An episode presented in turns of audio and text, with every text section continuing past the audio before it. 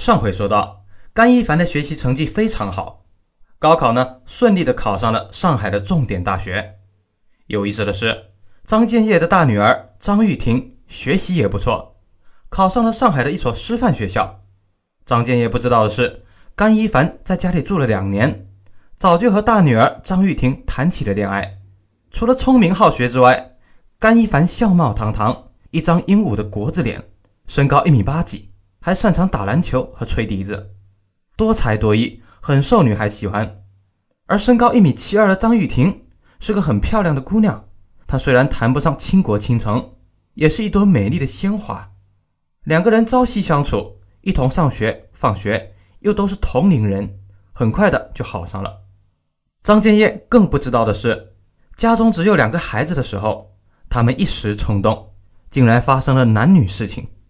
时间呢是高三的高考前，当时山盟海誓，一个非你不嫁，一个非你不娶。两个人去了上海上大学以后，就公开的以男女朋友相处。甘一凡家非常穷，连大学的学费都是张家给掏的。而张玉婷也是一个非常善良贤惠的女孩，她将自己的生活费省下来补贴男友，还以师范生的身份四处做家教，赚来的钱都交给了男朋友。由于女友的补贴，甘一凡在外面颇有面子，衣着也很光鲜，同学们都认为他是干部家庭的儿子。这个时期，甘一凡对女友是非常感激的，两个人感情也不错。况且啊，有个张雨婷这样漂亮的女大学生女友，也颇为有面子。没多久，甘一凡考上了本校的研究生，继续留在大学深造，而张玉婷则完成了本科学业，在父亲的介绍下。准备回到老家担任一名中学教师，由于男朋友还在上海，又没有什么收入，张玉婷竟然放弃了教师的职业，在上海打工，做做文员、打字员这种工作，赚钱呢就用于补贴房租和男友开支。自然啊，张玉婷是怕一旦情侣两地分居，十有八九会分手，所以呢才这么做。而甘一凡有着和他们老家的大男子主义。而甘一凡有着他们老家的大男子主义，平时从来不做任何家务，所以，所以张玉婷要将赚到的绝大部分的工资补贴给男朋友，还要洗衣服、做饭、做所有的家务，当然晚上还要陪睡。在甘一凡硕士期间，张玉婷就做过一次人流。硕士毕业以后，甘一凡再次考取了博士，这一次回到老家省份的省会就读。不用说，女友也跟着过来。自从考取博士以后，甘一凡就开始觉得自己的地位明显高于女友。在甘一凡的眼中，女友除了漂亮和贤惠以外，似乎没有什么可取之处，甚至有些无知。甘一凡认为，只要自己愿意，还是可以找到更好的女朋友。不过啊，甘一凡的父亲和爷爷都极其喜欢这个准儿媳妇儿，甚至连半疯的母亲也很喜欢张雨婷。张雨婷是个心地非常善良的女孩。对人诚恳友善、温柔体贴，更别说还供养了甘一凡很多年了。甘一凡的父亲直接对儿子说：“这种好女人，你到哪找去？别身在福中不知福。你小子要是不娶她，老子就不认你，以后别喊我爸爸。”而且甘一凡的老同学都知道他们的事情，如果不和同居五六年的张玉婷结婚，甘一凡似乎怎么也说不过去。最终啊，博士毕业那一年。甘一凡同张玉婷结了婚，第二年就生下了一个儿子。甘一凡是学习农业的博士，发展颇为有限。恰巧他的老家县城正在全力搞农业振兴计划，非常需要一些高级知识分子前来撑撑门面。于是县里找到甘一凡，说可以将他破格提拔为县里的干部，只要他愿意回来。甘一凡当然是愿意了，他学历很高，思维呢还是乡下的那一套。学而优则仕。回到本县以后，甘一凡直接就担任了县委的农业方面的干部，科级干部。而上面有后台的县长很想搞政绩出来，在全省宣扬自己的农业计划成功了，甘一凡也成为了本县的一张名片。没多久，他升为处长，当时他才三十岁。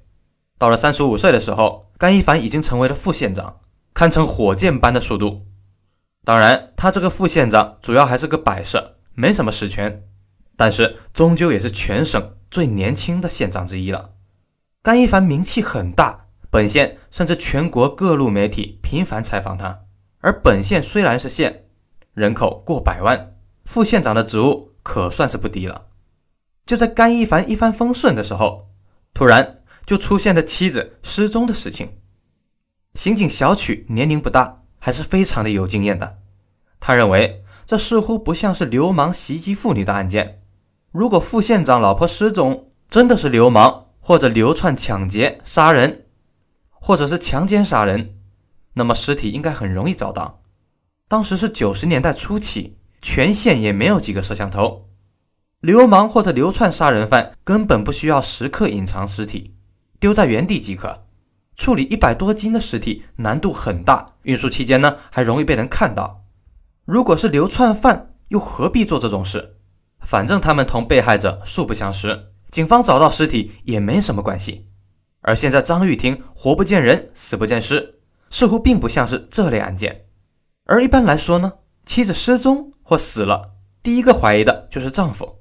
所以，刑警小曲立即对甘副县长的背景进行了调查。其实，刑警小曲呢，之前曾经听过一些关于县长的风言风语，心里多少有点逼数。面对小曲的询问，张玉婷的妹妹张玉芬咬牙切齿地说：“我姐姐肯定是被甘一凡那个狗东西害死了。”你怎么这么说呢？哎，我姐姐就是要面子，很多丑事都掖着藏着。只偷偷和我说，现在她失踪了，八成就是死了，也没有必要隐瞒什么。甘一凡这个狼心狗肺的东西，早就有别的女人了，一直要和我姐姐闹离婚。啊？那那那个女人什么人啊？那个女人来头可不小，我听说甘一凡在省里开会的时候和这个女人勾搭上的。这个女人是省军区老将军的女儿，之前离过一次婚，现在单身一人。在电视台工作，甘一凡这个人不知道你见过没有？长得还算不错，用女人这个视角来说，就是那种挺性感的男人。他有才，出口成章，伶牙俐齿的，还能即兴作诗，把女孩说的一愣一愣的，好像是那个离婚的女人对他做过一次采访，互相都有意思。后来甘一凡只要去省城出差，就去找他，两个人就这么勾搭上了。那你姐姐怎么知道的？我姐姐开始是什么都不知道，后来有一次偷偷跟我说，那个将军女儿曾经去中学找她，说自己怀孕了，是甘一凡的孩子，想让我姐姐和甘一凡离婚，她好和甘一凡结婚。我姐姐当时气得当场就哭了。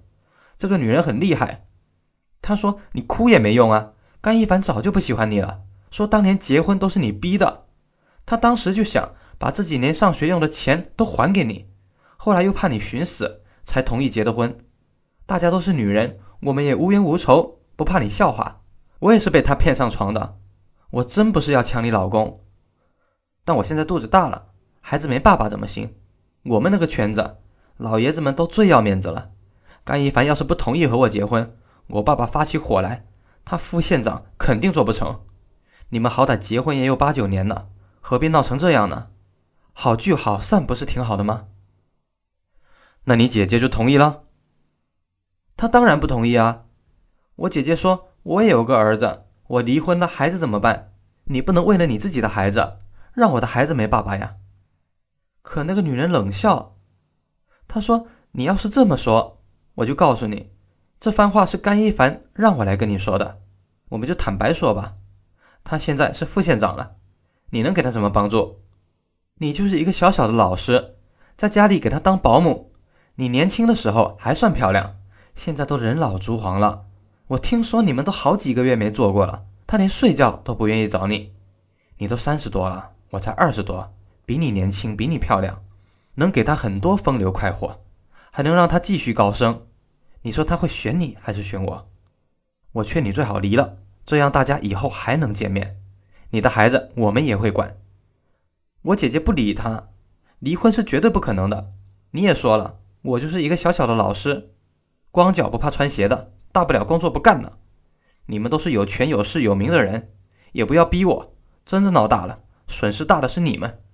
我是不会离婚的。你们要是想同居就同居，这个我管不了。但你永远只能做这个小老婆。刑警小曲呢，一脸惊讶：“不会吧？这个女人既然是将军的女儿，能愿意当小老婆？”她当然不愿意啊！逼过甘一凡很多次。我姐姐说，甘一凡很长时间都没回家，一次回来，先是一次回来，先是破口大骂，让他赶快离婚，后来又下跪求他，说自己辛苦熬了二十多年，好不容易熬到今天的地位。现在将军女儿已经怀孕了，那个种是他的。如果他不能尽快离婚，同他结婚，官职地位不谈，说不定还要倒霉呢。你也知道，副县长一级的人，谁不捞点外快啊？随便一查就能坐牢几年。